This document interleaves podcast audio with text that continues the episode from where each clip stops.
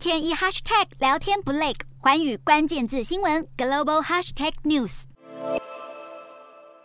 这一节的寰宇大话题要来关注到全球最有价值品牌。那么，英国的研究公司凯度他们发布了二零二二年最有价值品牌报告，苹果是睽违了多年，再次超越了亚马逊，成为全球最有价值品牌。那么，尽管在过去一年来，全球经济是因为疫情以及战争持续的动荡，还有就是通货膨胀，各大品牌依旧是表现相当的杰出。今年最有价值的百大品牌整体价值就成长了百分之二十三到八点七兆美元。是这个榜单二十多年来第二高的成长表现，这个也凸显出了品牌实力，就算在环境动荡的时候，依旧是维持他们的重要性。那么，在今年的百大最有价值品牌当中，苹果就是以九千四百七十一亿美元的品牌价值荣获了榜首，所以同时他们也中断了亚马逊保持三年的蝉联记录。跟前一年的成绩相比的话，苹果的品牌价值就提升了高达百分之五十五，而来看到亚马逊的部分，品牌价值只有。提升百分之三，所以也因此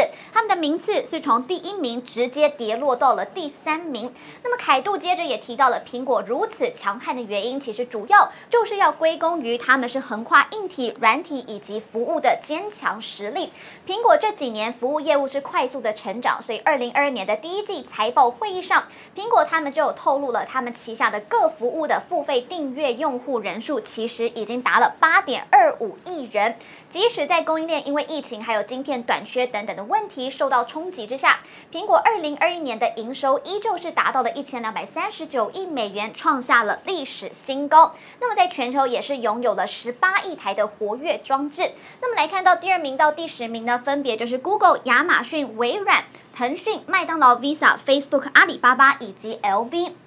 那么值得一提的就是，Google 今年的品牌价值成长是高达了百分之七十九，是前十名的品牌当中成长幅度最大的。疫情之下，Google 的生产力工具也已经成为全球民众生活当中不可或缺的产品。那么奢侈品，其实在过去一年里面，他们也是大放异彩。所以 LV 是从二零一一零年以来第一个踏入前十大品牌的奢侈品公司，品牌价值也是成长了百分之六十四，达到了一千两百四十三亿美元。那我们持续来关注到苹果执行长库克，他最近接受访问的时候，他很清楚地暗示了苹果的确正在筹备某个大型计划。那么外界的直觉，第一个就认为说了，库克指的应该就是谣传已久的扩增实境，也就是这个 AR VR 头盔。那么彭博社他们在今年五月的时候，他们就报道了，苹果是向董事会展示了这一款 AR VR 头盔，并且规划最快就是今年底的时候会发表，但是可能要等到明年的时候才会。出货，那么彭博社就指出了，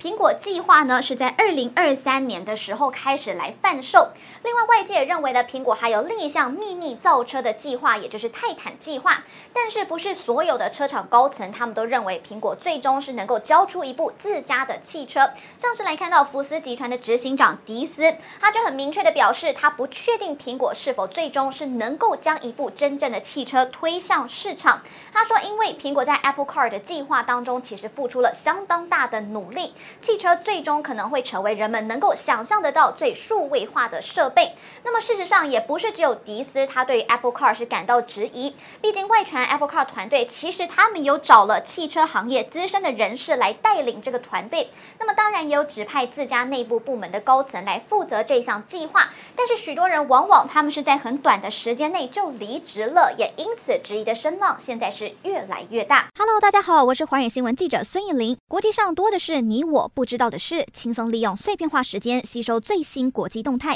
立刻点选你关注的新闻议题关键字，只要一百八十秒带你关注亚洲，放眼全球。